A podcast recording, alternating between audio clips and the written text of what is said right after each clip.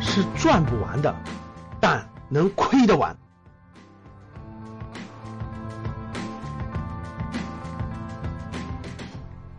其实学校是一一个人的非常重要的印记，学校是一个人非常非常重要的印记。时间越久，你会发现他比专业印印记重多了。为什么？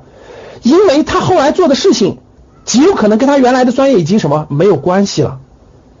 大家听懂了吗？因为他越往后做，以后他做的事情可能跟他当年学的专业已经没有太大关系了。但是所有人都会记着，他身边那些朋友等等都会记着他是哪个学校毕业的，明白了吗？他是哪个学校毕业的？所以各位看好了，等你毕业的周期时间越长，你会发现毕业的学校非常之重要。十年之后，你从事的事业范围其实已经远远大过你的专业了，其实已经远远大过你的专业了，啊，超越了你专业的范畴，超越了你专业的范畴，不是别人在意不在意你的看法，不是不是这个意思，是那个学校的印记、校友的烙印等等，会远远超过你的专业，时间越久。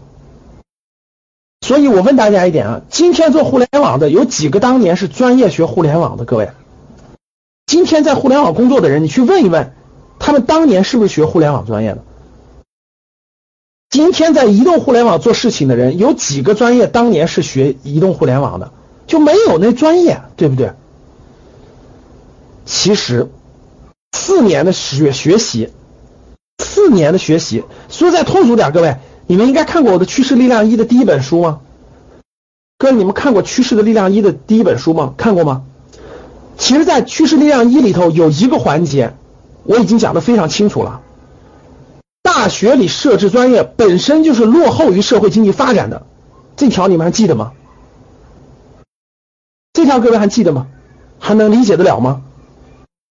大学设置的专业本设置这些专业本身就落后于社会经济的发展了，更何况现在中国五百零六个本科专业，你们仔细去看看，有多少专业已经落伍的不能再落伍了。你们自己自己再去看看去，有的专业原来就是造拖拉机的，现在改个名字叫车辆工程，去了一样是学拖拉机的。你不相信去看看。现在还有一堆什么钢铁工程，还有一堆那些，你们去看看去。大量的专业都是落伍的。如果你死抠这个专业，你抱着这个专业发展的话，是没有未来和前途的。所以。其实上大学有个非常重要的四年的里头的环境，四年的环境什么样的氛围是什么样的，什么样的同学关系，得到了什么样的历练，无论是社团的发展的，大家一起互相的影响，信念的培养，价值观的树立，信仰的树立，这些东西远远远远远远远远重要于你根本就没有认真学的那个专业，认同不认同？等你等你大学毕业，你要真想干啥，你用心一年的时间，你真拿出这种工作的状态、创业的状态来学一年，就可以超过你大学四年那个专业的水平，信不信？所以你在什么环境当中？各位听好了，什么氛围对你影响？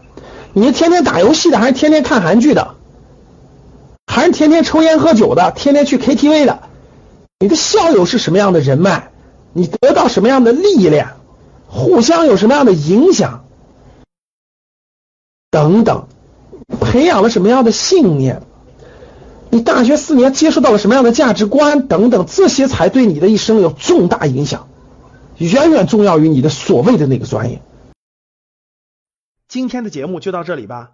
如果你想系统学习财商知识，提升自己的理财能力，领取免费学习的课件，请添加格局班主任五幺五八八六六二幺，我们下期见。